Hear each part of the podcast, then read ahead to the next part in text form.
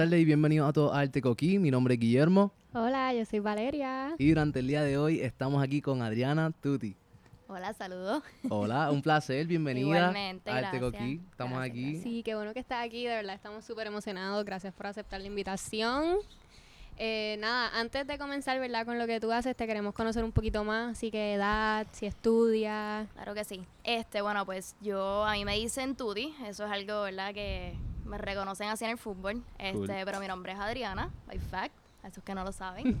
este, tengo 22 años, eh, terminé mi bachillerato en psicología y actualmente estoy haciendo doctorado en psicología clínica en la UPI, Río Piedra. Súper cool. Brutal. Eh, trabajando, entrenando mucho. Este, gran parte de mi vida ha sido el fútbol. Ok. Así que supongo que de eso entraremos ahorita. Este, además de eso, soy una persona súper familiar, eh, una persona que, que defiende a su país en todas las áreas, este, Brutal. feminista, activista, Nice. este, y portavoz de quienes ¿verdad? lo necesiten, este, y para todos y todas. Muy bien, me encanta, me encanta esa descripción, me encanta cómo estás Sí. segura de cada palabra que dice y en realidad, like, la Yupi, ah, mire, un- una gallita, Yes. como que Ahora sí, yo estudié en. Estados Unidos y de momento regresar y decir, mano, ahora sí, ya, ya estoy en la UPI. en la isla. qué cool, qué cool. Yes. ¿Y dónde estudiaste afuera? So, yo estuve mis primeros dos años en Nuevo México, en New Mexico Uh, State University. Estuve nice. jugando allá y estudiando y luego me transferí a St. Louis University en Florida. Brutal. Terminé entonces el bachillerato. Ah, pues, viste, estaba en Y Florida. llegaste y tú en casa. Exacto. Ahora sí. Qué Los planes fueron diferentes, ¿verdad? Pero nada, Muy aquí bien. estoy. Eso es parte de la vida. Me imagino que aprendiste en México y aprendiste en Florida muchas Todo. cosas, which is lo más importante. Definitivo. Qué bien. Y tú, tía, háblanos del fútbol. Como que háblanos de tu Sí, pasión o, sí. o si no es fútbol, lo que sea. Yo sé que para estar donde estás y más bien disfrutar tanto del juego es porque te encanta. Sí, no, definitivamente. Bueno, yo empecé a jugar cuando yo tenía ocho años más o menos. Yo estudié en la Merced acá en Puerto Rico, mis primeros en intermedia. Ahí fue donde conocí el fútbol. Mi hermana mayor estaba jugando en el equipo de varsity, pues yo antojada del fin, yo, yo quiero jugar. Y nada, me metí a jugar y de ahí, ¿verdad? Surgió este, esta pasión y este amor al fútbol. Eh, luego de eso, pues, me becan en la American Military Academy, que ahí fue donde terminé este y me gradué de high school. Ok. Eh, entre medio, empecé con Pumas de Roosevelt. Ese es mi club, mis amores, mis principios. Este, y luego de eso jugué con Caribbean Stars, jugué con diferentes equipos y hoy día juego con Bayamón. Bayamón. FC este, es mi equipo actual. Eh, tan pronto me graduó de la American, eh, me ofrecen una beca en New Mexico State University, que es Division One de la NCAA. ok. Entonces, pues hice las maletas y me fui. De una. Este, ¿Verdad? Lo mejor y el plan ideal era quedarme aquí en Puerto Rico y, ¿verdad? Poder jugar fútbol acá, pero sabía que habían ciertas limitaciones dentro, ¿verdad? De lo que era el fútbol en la isla, que todavía no había empezado a crecer. Ahora, pues, Claro. vemos otro, otro crecimiento comparado a ese entonces. Entonces, este... Nada, estuve allá mis primeros dos años, eh, fue una súper aventura. Eso era viaje y viaje y viaje y seguir jugando, así que era como que el sueño. Qué bien. Este, me cansé de vivir en el desierto, que era Nuevo México, entonces decidí este, mudarme para Florida. Me ofrecieron una beca allá en Division 2 en NCAA, así que dije, vamos a intentar algo nuevo. Claro. Y me encantó. Ok. Definitivo, el fútbol entre divisiones es bien marcado. Y te puedo decir que la División 2 era actually fútbol. En División 1 es más, eh, ¿verdad? El atleta, es más, o sea, tú estás jugando con personas que... Sí, la liga es como Sí, que... sí, o- Claro, eh, son, Ya. son atletas en todo tipo de Exacto. sentido. Ujú.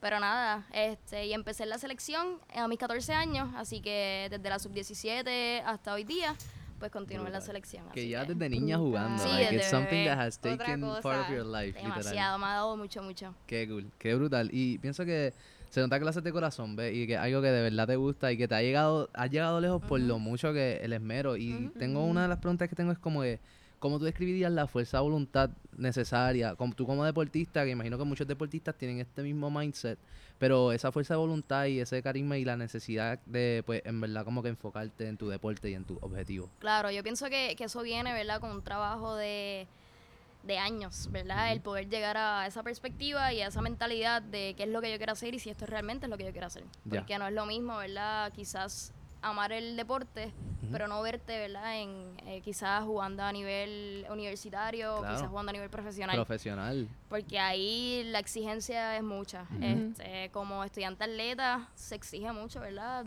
Te mencionaba que estaba viajando, pues tenía que cumplir con los requisitos de, de a lo académico. Exacto. Así que, ¿verdad? Esa mentalidad de te tienes que levantar a las 5 de la mañana para entrenar y corrido estás todo el día en clase, para la tarde volver a entrenar, para estudiar en la noche.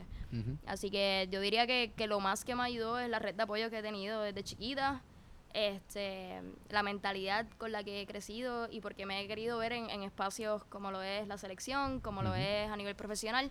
Ya. Así que esa transición y ese, ¿verdad? ese sueño es lo que me ha llevado a, a la perseverancia Entiendo. acá este, entrenando y obviamente lo académico, que también para mí es una parte muy, muy importante. Ujú. Entiendo. Entonces, tú como atleta y, y mujer, eh, ¿has tenido algunas limitaciones por ser mujer, al igual que ¿verdad? las compañeras de tu equipo? Porque yo sé que es difícil ser atleta y encima pues ser mujer. Claro, no, y qué bueno que traes eso, ¿verdad? ese tema, especialmente en estos tiempos. Sí. Este, sí, definitivamente hay, hay limitaciones este, en, el, en el fútbol. A nosotros, a nosotras nos ven este, diferentes a como se ven a los ¿verdad? atletas hombres. Este, en lo personal, ah, yo crecí jugando con chicos. Aquí en Puerto Rico no había este femenino cuando yo empecé. Ok. Así que todas las chicas jugaban con los chicos. Y pues obviamente la, habían barreras, habían barreras de que una niña jugando soccer Mm. en Puerto Rico, que esto, este, entonces, ¿verdad? Había cierta discriminación, cierta, ¿verdad? Este, querer tapar, este, oportunidades Ujú. eh, creciendo. Yo tuve la oportunidad de estar con un entrenador que, que era pro. Este, ¿verdad? Nosotras era Bartolo. Bartolo a mí me ponía, como quien dice, top y aquí los nenes se callan. Eso era como, ¿verdad? Él, él ponía el mando porque sabía que, que era fuerte una niña contra 10 Claro. niños en un mismo equipo. Este, creciendo, este, podemos ver la paga que se le dan a las mujeres, el exposure que se le da a las mujeres comparado a los hombres. Eh, eso es una lucha constante que ahora mismo la selección de Estados Unidos, Megan Rapino ha, ha llevado, es portavoz de esto, de cómo ellas que son mundialistas, campeonas mundialistas eh, de olimpiadas, reciben mucha menos cantidad de dinero comparado a los hombres. Y, y, ¿verdad? No, no todo se basa en, en el dinero pero es parte de, porque es lo que hacemos para vivir. Claro, Exacto. Es- claro. es nues- Sí. lo- a lo que nos dedicamos. Así que sí. Y pienso que has este, luchado igual que, que sea Igual no o hombres, más. es Por eso es como que... Claro, no, no. Y, y en, en este caso, claro, que- si lo vemos en las selecciones y comparamos, la selección femenina tiene yo no sé cuántos títulos y la masculina nada. Ya. Pero son exacto. hombres. Entonces sí les Exacto. Exacto. exacto. Sí, por eso quería traer el tema, especialmente en estos tiempos. Sí, no. Estamos pasando es muchas cosas. ¿verdad? Yo he Feitas. escuchado ante este tema, ¿ves? Y sé que es algo que en realidad pues es, es histórico y lleva con nosotros desde siempre. De- es parte de la raza humana y cómo la sociedad funciona. Pero allá de eso, lo que quiero traer es como que a mí- he escuchado de diferentes personas, panas y gente que, que conozco y hemos tenido esta conversación y en realidad esto sobre técnicamente como que el- justificando lo que vendría siendo el salario. Como que el hecho como que, ah, pues es porque más personas ven el deporte masculino o más personas ven el Claro. deporte femenino y a causa de esto es que pues los números, ¿me entiendes? Y ahí es que entra el salario y he escuchado esto y quisiera abundar un poquito más ahí, ya que muy probablemente tú tienes un, un- un Claro. insight ahí que pueda aportar brutal, Sí. porque lo he escuchado y yo como que, no sé, Sí. brother, ¿me entiendes? Como que I está, mean, está difícil. Es parte de, es parte de, si nos podemos a ver las universidades, ¿verdad? Más grandes en Estados Unidos vienen porque tienen el, el equipo de fútbol americano. Ya. El equipo de fútbol americano en Estados Unidos es lo más grande, entonces Como el boxeo aquí en Puerto Rico. algo así, Algo exacto. así. Entonces sí vemos, ¿verdad? Es un deporte que actualmente lo juegan los hombres y que solamente los hombres lo están jugando. Eh, es el deporte que más dinero genera. Ya. Entonces, si te pones a ver, sí, lamentablemente, a lo mejor en un juego de baloncesto de chicas va menos aficionados que el Que de bueno, varones. Eh, pero mucho tiene que ver por el hecho de cuánto expo- exposure le estás dando a la- a- al equipo de mujeres, cuánta promoción le das. Porque si no, Exacto. eh, cuando va a jugar el equipo de los hombres, ves que van a dar pizza gratis y ganan a todos los aficionados. No, literal, no, literal. Pero cuando las chicas, ¿verdad? Cuando las mujeres están ganando o van a ganar, no hay ningún tipo de promoción, ganaron y ya está. Exacto. Claro. Entonces, pues ahí sí hay cierto Hay tipo de. Claro. Y eh, es, mercadeo full, como No, que es yo discutí literalmente con alguien. exposure y poner Yo adelante lo que discutí con sí. alguien en Facebook, loco. yo, no sé, yo no sé qué yo hacía en. Facebook, pero yo discutí porque estaba hablando de eso mismo, de la WNBA, Que es la NBA pues, de mujeres. Y estábamos comparando, hay una foto de comparando los salarios y todas las cosas. Y sale el nene, um, entonces me habló en inglés y eso como que me molestó más. Ok, ok. Me habló en inglés y, y me dijo, no, que eso mismo, que la gente lo ve más y yo, eso, that's more like a NBA problem. Como que eso lo tienen que resolver ellos. Como que eso no es culpa Sí, de los atletas que se echaban todos los días igual o más que los hombres sin quitarle mérito. para nada. Y Y, o sea, no le pagan una miseria comparado a... Y no, no sé si vieron lo último de la NCAA eh, baloncesto, las finales, creo que se llama March Madness. No sé si Sí, así. en realidad sí, sí. no lo he visto, pero Y si pusieron una foto de la comparación del gym que le estaban dando a las mujeres y la comparación que le estaban dando a los hombres, los hombres tenían racks por, o sea, un, o sea, decir un centro de convenciones lleno y a las mujeres tenían unas pesitas de 10, de Sí. 15 y más nada. Y eso se fue viral porque una de las jugadoras este, que estaba, ¿verdad? Eh, participando de, de las finales lo postea y eso se fue viral y luego de eso le, le vinieron a dar la, ¿verdad? La- la- las herramientas, que- pero está brutal que Yeah, tengamos que, que pasar tengan que hacer Exacto. eso. Yo exacto, no pienso que sí. tengan que hacer eso. Ujú, Como para que nada. supone que eso sea un given. Ahí, y ahí ya. va, ahí va, y eso yo creo que es parte de ese- del movimiento que deben causar y que ya han causado hasta ahora, porque es crear el awareness de, mira, somos, somos Ujú. equivalentes, como Claro. que obviamente algunos tenemos naturalmente diferentes traits, pero, I mean, the brain is the brain, ujú. sea femenino, sea Claro, y masculino, ¿entiendes? Y Definitivo, que- y por eso yo, ¿verdad? Me proclamo como activista y como Full. feminista porque es algo que tenemos que hacerlo de- desde todos los espacios posibles. Y en este caso el mío es el deporte, pero a la misma vez voy a la calle, si hay que ir a la calle. Ya, Y eso es algo bien importante. eso es cierto. Sacar las cartelas ahí y decir, no, ¿por qué estás así? ¿Qué No, pasa?" hablando de eso, ¿verdad? Que todo el mundo está, like, on, like, viendo lo que está pasando con el caso de Verdejo. Real, real, sí. Lo de ni eso más, un menos, que eso está bien fuerte. bien feo. Y que yo creo que nos ha afectado a todos. Y no es la primera ni nada de eso. Y yo, esto lleva pasando hace mucho tiempo. Que en parte es bueno tener a alguien como Tuti, que deportista, estudiante, activista y mujer, Que tenemos a alguien que yo siento que, que las nenas, ¿verdad? Hasta yo, puede ser como que, wow, la admiro, como que ella está partiendo, está metiendo mano, plus como que nos apoya, como que, ¿entiendes? Que yo siento que es algo bien importante tener, especialmente, ¿verdad? Que, que eres deportista y metes tanto esfuerzo en esto. Y, y yo pienso que el, el trabajo rinde fruto y que definitivamente ese trabajo que has hecho desde niña, que también pues, obviamente te encanta, que dicen que lo que uno le gusta no es trabajo, Claro. pero like it's still hard work, it's still mental work también. Y pienso que al igual que lo del activismo, para tú mantener y mantener tu postura y llevar esa voz a que la gente la escuche y tome acción, pues es parte de un trabajo también, Ujú. ¿entiendes? Y algo que hay que hacerlo porque socialmente es un flow que tenemos. Y yo pienso que es lo mismo, como que yo he tenido en mi experiencia laboral, como que gerentes, mi mamá, como que traba- eh, como que no, gerentes y me refiero a mentoras, como que he tenido muchas mentoras en mi vida que me han ayudado un montón en aspectos de insight. So I'm really aware that women are the same, como que es Ujú. como que en aspectos de que hay mucho eh, como que es lo que quiero decir es que no hay por qué estar poniendo no porque es mujer. No, lo hizo pues duro, ¿me entiendes? Ujú, Apláudelo y, y sí, que la gente claro. lo conozca y que lo sepan y que lo sientan, porque para mí eso es bien importante también. Y por lo menos a mí me han criado así. Entonces también depende de, de las cosas que tú aprendes de fundamento cuando eres niño o niña. Claro, ¿no? Y, ahí viene la educación con perspectiva de género. Exacto. La, importancia que, que tiene en estos momentos, o sea, Ya. de mucho antes, ¿verdad? Pero en estos momentos donde se lucha porque exista, ¿verdad? Este, la educación con perspectiva de género. Muchas personas, ¿verdad? Lo confunden a que es, eh, no, si eh, eh, enseñan o hay un plan de educación de perspectiva de género, van a salir eh, siendo parte de la comunidad LGBTQ+. No es eso. Ajá, exacto. Tenemos, tenemos, ¿verdad? La definición muy incorrecta. En este caso, pues, hay que enseñar que no hay roles. Exacto. En que un hombre puede llorar, un niño puede llorar, porque, ¿verdad? ¿Por qué no? Porque eso se ve como si fuera de débil y, y de mujer. Exacto. ¿Me entiendes? Entonces, esa transición a, a lo que realmente hay que educar, y eso viene a base de la niñez, para que cuando una vez crezcan tengan esos valores y ese conocimiento. Sí, y eso además de venir de, de la escuela, eso viene de tu casa, Claro. ¿entiendes? Exacto, sí. O sea, que tú como adulto Ujú. y padre, Like, be aware of it. hello, Sí, y también dicen que pues, obviamente que también hay cosas que ya once they, you learn them, como que es bien difícil unlearn them. sí, que yo creo que Ajá. también Toca- eso toca es bien desaprender. Toca desaprender Exacto. al 100%. Even though it's hard, you gotta do it. Como que, o sea, do el it. mundo evoluciona y, y hay que aprender junto al Sí. mundo. Yo pienso eso, como las cosas cambian y cambian por una razón, ¿entiendes? Como que...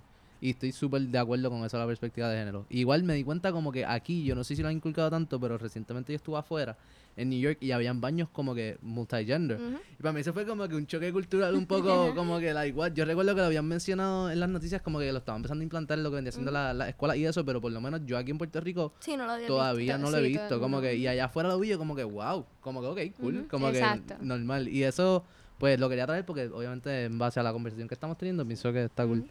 Y, Y, pues, sí. también, este, ¿cómo tú piensas, verdad, volviendo al tema del fútbol, que te ha ayudado a formarte, verdad, como mujer, el fútbol, cómo te ha ayudado a ti a, a como que convertirte en la persona que eres hoy día? Yo diría que, que el fútbol me ha dado mucha experiencia. Este, he vivido mucho gracias al fútbol. Este, cierta madurez viene de la mano del fútbol. Eh, de muy chiquita estuve expuesta a viajar mucho y pienso que los viajes, El entorno en, en el que estuve, eh, uno de mis primeros viajes con la selección fue Haití. Este. Eso fue después de dos, tres años después del terremoto que hubo en Haití. que lo viste ahí. Claro, yo teniendo 14 años, viajo con la selección sub-17 y me encuentro con este choque, ¿verdad? De Cultura. esta es la realidad fuera de tu país. Y dentro de tu país Exacto. también, porque aquí en Puerto Rico existe la pobreza. Literalmente. Y existe a niveles muy graves. Pero, ¿verdad? Dentro de lo que yo vivía, que era el área metro, O Vega Baja, que es de donde es mi familia, Ok. a salir a Haití y encontrarme con niños pidiéndome comida, niños pidiéndome agua, mamás y papás también. Encontrar, ¿verdad? Que no hay luz, no hay agua, wifi, ¿qué es eso?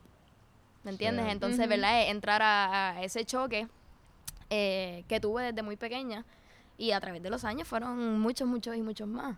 Este, así que yo pienso que esas experiencias que me ha dado el fútbol eh, dentro y fuera del campo, eh, diría que en parte ha sido los viajes, en parte ha sido eh, las diversas personas con quien he estado compartiendo campo. Ujú. Eh, he estado con personas de Inglaterra, de Alemania, de Sweden, de pff, you name it, de muchas áreas, este, ¿verdad? Y, y yo creo que esa interacción con, con- cultural más que nada es parte de, de, de quién, ¿verdad? Soy Claro. yo ahora. Te forman, te forman sí, como que hay cosas, hay cosas que uno coge de otras personas definitivamente, like naturalmente, como que tú me imagino que if you had a friend, como que si tenías un amigo de casualidad de alguna otra cultura, puede que algunos, algunas cosas se te pegaran, ¿ves? Claro, no, como no. que, porque yo tengo, un- a mí me ha Definitivo. pasado, ¿entiendes? Como que it feels like es algo bien natural y o- definitivamente nu- te nutre de conocimiento y te nutre de perspectiva. Claro. que creo que es lo más brutal. Como que el, el hecho del ejemplo que diste de Haití es real. O sea, hay pobreza y hay que estar consciente que ser agradecido. Yo pienso que es lo más. No, definitivo. Este, en, la universidad, como yo estaba viendo en Nuevo México, estábamos justo al lado de la frontera de México. Todos mis amigos eran mexicanos, mayoría de ellos. Y entonces yo sí crucé la frontera varias veces. Ok. Y ¿verdad? esta perspectiva de lo que tenemos y lo que nos han dicho en películas, en. ¿verdad? en cómo es cruzar una frontera, en cómo es cruzar la frontera de México, entrando a México y saliendo de México. Este, y es impresionante. Entonces, ¿verdad? Esto viene gracias al fútbol porque me fui para allá, ¿verdad? Claro. Más por el fútbol que por nada. Sí. Y, y estuve expuesta a estas cosas. ¿Cómo, ¿Cómo lo describirías? Como que, like. Mano, es, es bien raro eh, porque de Estados Unidos a México tú entras como si nada. Ok. Tú entras por ahí. Sí, normal. Normal. Claro. Una vez regresas es donde está lo fuerte. Eh, por lo menos yo cruzaba mucho la frontera de Juárez. Este, Ok. Juárez es una de las ciudades más fuertes de México. Eh, es la más cerca que me quedaba, más o menos 45 minutos, este, una hora de donde yo vivía, que era Las Cruces.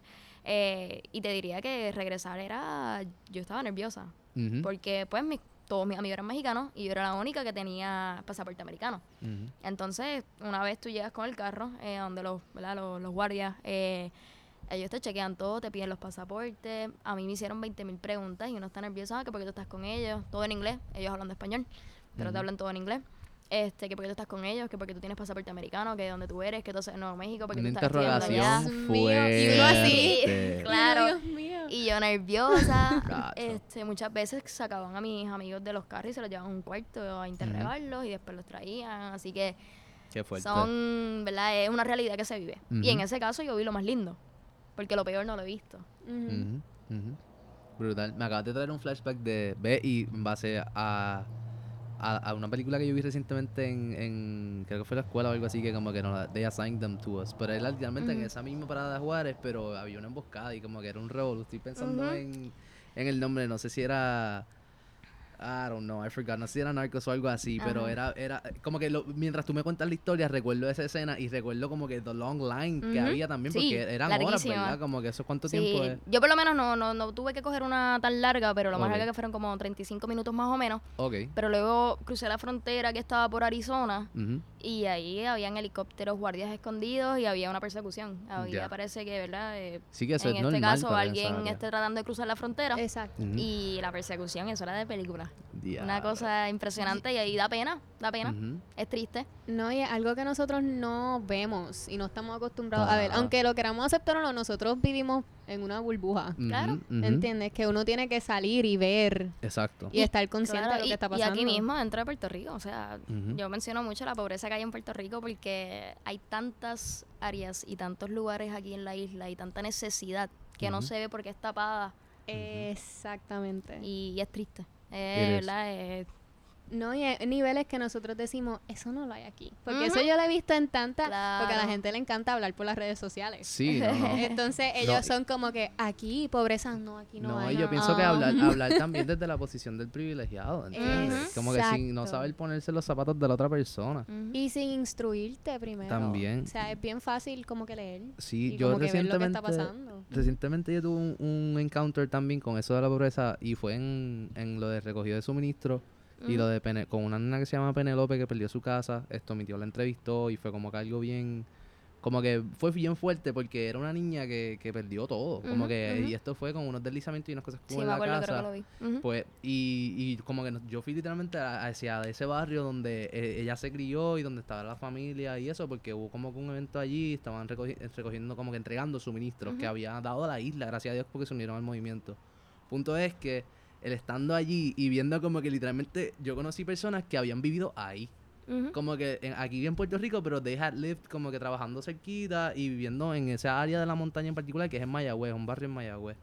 Y yo dije como que, wow, esta- como que estas personas viven aquí, llevan años, ay, yo llevo 25 años viviendo. ujú. en- y yo como que, what? que, como que, y, y, y lo entiendo y lo respeto completamente porque es donde nacieron y es donde se han criado y es lo que han vivido.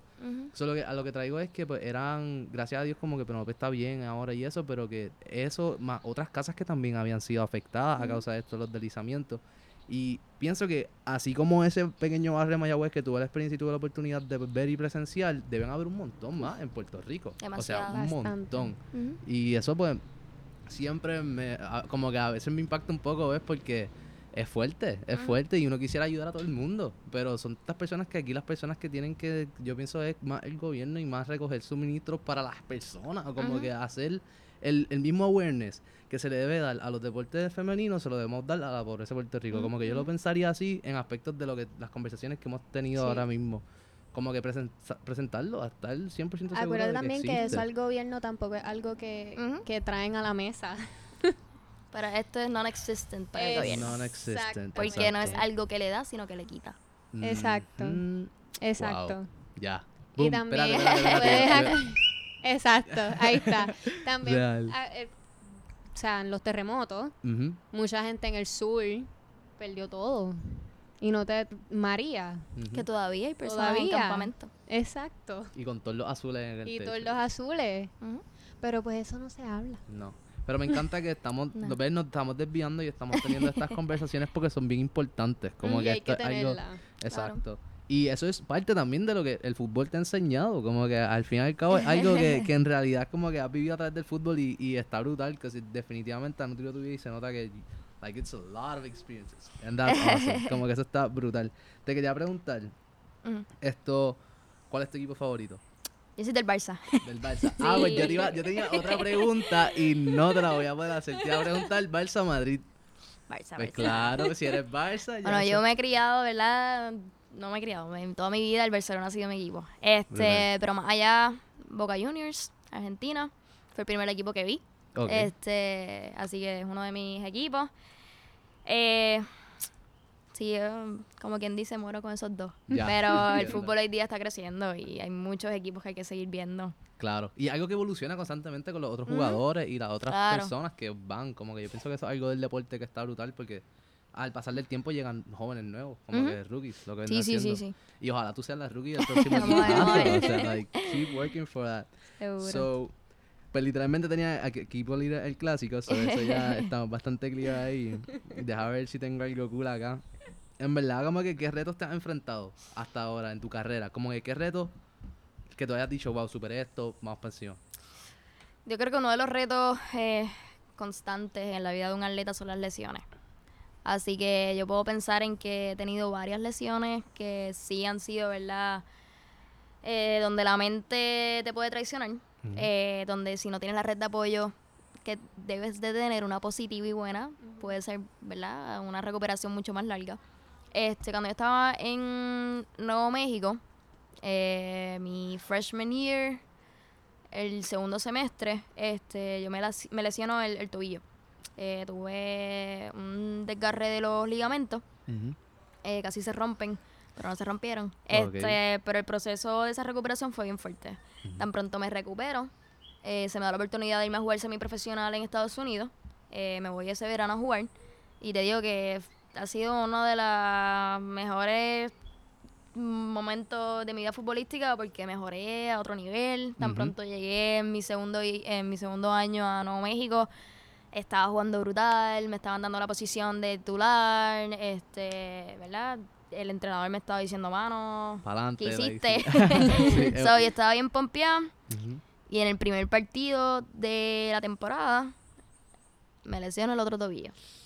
Ah, De la misma manera, la misma jugadora, el mismo equipo. Dios Dios. mío. Sí, entonces pues tan pronto eso pasa, yo empecé a llorar y era como que me duele, pero la Ujú. frustración, no voy a poder jugar. y, o sea, la misma jugadora. Ujú, sí, O sí, sea, era sí. eh, una No, riña que hay aquí eh, con esta otra era un persona. poco personal. Era un poco exacto, personal. exacto. Sí, sí, no, y fue, ¿verdad? Ese proceso fue bien difícil. Ok. El hermano me toca recuperar de nuevo. Qué Ya sé cómo va. Entonces, pues mi desesperación era de que ya estábamos en temporada. Entonces me quería recuperar lo más rápido para poder entrar a, Claro. a la temporada y no perdérmela. Así que yo estaba metida en el training room tres veces al día haciendo recuperación. Ya. Cogía la clase, pero me intentaba ir rápido para poder este, irme a recuperar más. Más rápido. Claro, entonces. Cosas que uno pues, hace because you really want to play. you Exacto, wanna be on the field, exacto. quieres No, y ahí. entonces tenía el entrenador por acá diciéndome, te necesito para Colorado, que eran como en dos o tres semanas. Y yo, como que, mano, yo no sé si iba a estar lista. Y entonces ahí viene la inmadurez como atleta, eh, que yo pues tengo que estar lista para Colorado, porque el coach me está pidiendo que esté lista para Colorado. Y por, por apresurar el, ¿verdad? Eh, el proceso, me fui para Colorado, eh, viajo para Colorado, me metieron en el primer juego y yo no podía ni correr. Ah, Yo en mi mente estaba de que voy a correr, voy a correr porque tengo que correr y el coach me metió. pero no, ya break. Eh, intenté, intenté, el coach me saca, ¿qué te pasa? Y yo, mano, en verdad yo no estoy recuperada, yo estoy aquí tratando, pero no, la realidad es que no. Entonces, ¿verdad? Ahí entra el ¿qué yo haría ahora? Ahora mismo, pues yo sé que si me pierdo la temporada, me perdí la temporada. Me tengo que recuperar bien para entonces la próxima temporada estar al 100. Sí, Exacto. real. Sí, así que yo creo que es uno de los retos, ¿verdad? Que lo digo, mm, uno de los que me viene a la mente este, en, en cuestión de como atleta, pues es ese. Más allá, el COVID ha sido un reto. Este, tan pronto yo me graduó eh, del bachillerato, me surgieron oportunidades para irme a jugar profesional. Entonces, pues todo turns down con el COVID, porque todo cierra, las ligas se cancelan, el fútbol se detiene. Así que ahí fue cuando yo tomé la decisión de que, bueno, pues me regreso a Puerto Rico. Ujú. Llego a Puerto Rico, este, realmente llegué por el COVID, porque yo me fui para, tuve un viajecito para Europa eh, de Spring Break, venía para. Puerto Rico una semana y regresaba a Estados Unidos para terminar mi bachillerato y luego irme a jugar profesional. Ya. Y todo eso fue como que regresaste a Europa y te quedaste en Puerto Rico. Exacto. No, hay- no- no hay Sí. más nada. Sí, sí. Y entonces el challenge de mantenerte, mantenerte entrenando cuando sabes que no hay ningún objetivo ahora mismo porque no sabes cuándo esto va a parar, Ya. no sabes en dónde vas a estar tú de aquí a un año. Entonces fue, fue bien challenging ese proceso de levántate que tienes que correr aunque no tengas nada, este, como quien dice, esperándote. Sí. Exacto. Y es como que just to keep the body. Ajá, ahí. moving, because Sí, if exacto. not, Exacto. Sí, así que yo creo que, que tuve esa etapa donde yo decía, mano, pero ya no, no tengo ánimo, no tengo, ¿verdad? Motivación. Claro. Eh, y entonces luego de eso, eh, de alguna manera me pompié, empecé a entrenar y entonces nos llamaron, hicieron la convocatoria con la selección para República Dominicana en febrero, eh, la cual me convocaron y nos fuimos Brutal. para allá a jugar dos amistosos. Uh, Así que it was good. Este, el primer partido lo empatamos, el segundo lo ganamos. Así que súper pompeado. Eso fue como que el regreso del COVID. No, ya- yo no había jugado un año. Un montón. Entonces el regreso Wow. fue con la El selección. Sí, no, Y era como que fue- ese nervio y esa emoción también de volver ¿verdad? a jugar con la selección. Así que ya. Y como que, ¿qué es lo más que te gusta del fútbol? Jugar, como que imagino que el salir, al- a- es- la- como me acabas de escribir los nervios y eso, lo veo como en el aspecto de que estás justo antes de empezar el juego and it's like, sí, yo Es pienso... como los butterflies. ajá. Sí, a mí no se me van hasta que el árbitro pita. Yo, o sea, yo voy por ahí, especialmente con la selección, el, el sentimiento es bien diferente. Ok. este ese sentimiento de que representas a Puerto Rico, representas a la isla, a la gente, este va mucho más allá de que quizás, ¿verdad? Cuando uno está en una universidad o, o en, o en otro equipo, Ya. por el hecho de que es tu isla, es de donde tú naciste, por lo menos yo soy bien bien puertorriqueña, bien, ya tú sabes. Sí, sí. Entonces, pues ese sentimiento de, de escuchar el himno eh, en el país que esté es bien emotivo. Entonces yo pienso que mis nervios son diferentes. Yo estoy bien nerviosa durante todo ese momento, ese proceso, tengo las mariposas por ahí y, y no es hasta que entonces el árbitro pita o que yo toco el balón por primera vez que entonces me relajo un poco. Pero está esa Entiendo. intensidad, ¿verdad? De, de la responsabilidad. Exacto. Ujú. Eso, Que- eso iba a decir carga, también. claro. Porque, o sea, selección, PR, es como que nervios, responsabilidad. Sí, es todo. mixed feelings. 100% ya. Sí. Y, y it's- era una profesional. Como que tú estás lista para eso. Como que llevas años entrenando para eso. Y definitivamente. El, Y debe el- ser un orgullo al caro también. Ajá, Sí, Como que es como que, ah, No, de Sí. verdad, eh, eh, cada vez que escucho el himno yo lloro, así que yo soy llorona de por sí. y cuando es el himno me pongo más llorosa. Ya, brutal. Pues Sí. de verdad que éxito, de verdad, en, todo, en todos los próximos partidos. Espero verte ahí que en la televisión en un futuro de que ya mismo, ya mismo nos vamos de nuevo para Uruguay. Eh, vamos para Uruguay julio 9 al 16, brutal. que son los próximos amistosos. Así que Nice. So fue República, Uruguay y. El- entonces, el pre- el- las cualificatorias premundial vienen siendo en noviembre. Estos son, ¿verdad? Fechas FIFA, que es lo que llaman a, a los fogueos internacionales que permiten este para que, ¿verdad? Nos vayamos preparando para la eliminatoria. Entiendo. Entonces, la eliminatoria para el mundial viene siendo en noviembre. ok, Wow. genial, genial. Bueno, pues Tuti, yo creo que con esto ya podemos ir cerrando. Claro que sí. Eh, a todos nuestros oyentes, espero que se hayan disfrutado de este episodio. Búsquela en todas las plataformas, seguir tus redes y eso para que te sigan. Seguro que sí, Adriana Tudi por Instagram. Uh, y las otras se me olvidaron, pero ya. ahí. Pero esa es la ahí- que esa es la que Eh, esa es la más que usamos. Exacto, y síganla para que vean su progreso y sus juegos, porque en realidad vi que tiene un montón de clips y cosas de jugar soccer. Como Sí, tengo varias cositas por ahí. Ya, Sí. Síganla y, y véanla. Mujeres también, hello, actívense. Sí, 100%. nada, agradecerles el espacio y el tiempo. No, y claro mucho éxito en este concepto. que- Gracias. Que, se Gracias. multipliquen la, la- ¿verdad? las entrevistas y las cosas. Poquito a poco, y en verdad esperamos verte nuevamente en un futuro, Sí, cuando llegues ya a esos juegos que me digas, mira, le ganamos los dos a Uruguay. Para que venga y nos hables. Claro Sí, que yes. De una. Así que gracias por estar y nada, hasta la próxima.